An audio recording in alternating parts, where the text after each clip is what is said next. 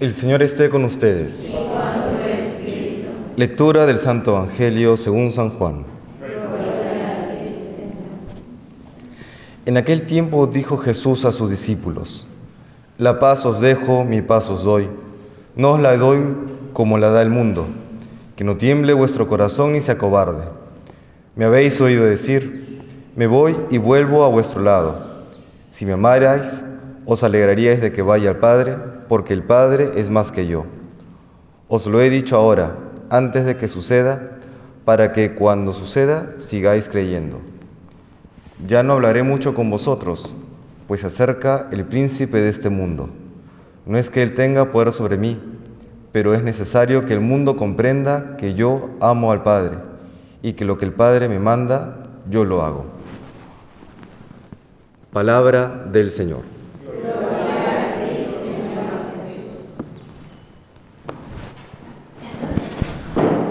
Nos dice hoy el Señor que Él nos da la paz, una paz diferente, distinta a la paz del mundo y que hace que, a pesar de que las circunstancias puedan ser difíciles, el corazón permanezca firme, que no tiemble. ¿Cómo se comprende esta paz? ¿Qué, ¿Cuál es esta paz de Cristo? Hay una palabra clave, que es la palabra de participación, la noción de participación. La vida cristiana es participación de la vida divina. La paz cristiana, la paz de Cristo es participación de esa paz que es esencial, que es intrínseca a nuestro Señor, ¿no? a esa inmutabilidad divina, a esa fidelidad divina. Es esa participación de la paz de Cristo. Es participación también eh, del triunfo de Cristo. Si es que estamos, imaginémonos en cualquier situación, un partido de fútbol o un emprendimiento o lo que sea, si de alguna manera misteriosa sabemos que el partido lo vamos a ganar, si a mitad de este nos expulsan un jugador, hay alguien que termina fauleado, nos hacen goles en contra, ¿deberíamos perder la paz? No, porque nuevamente de alguna manera misteriosa ya Dios nos ha revelado que vamos a ganar el partido. ¿Qué pasará? Pues no sabemos, ya está en la providencia divina.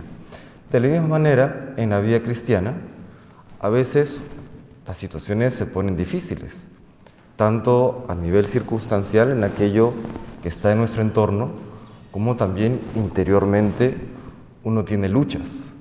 Luchas al experimentar la propia fragilidad, luchas al experimentar nuestros propios pecados, nuestras propias caídas. Lo que decía San Pablo, ¿no? no hago el bien que quiero, sino el mal que no quiero. Uno, uno pasa por esa experiencia, a veces muy dura porque uno sufre y ve también que hace sufrir a las personas que amamos. Uno ve sufrir a las personas que están a nuestro alrededor por nuestros propios defectos. Pero recordemos, hermanos, paz.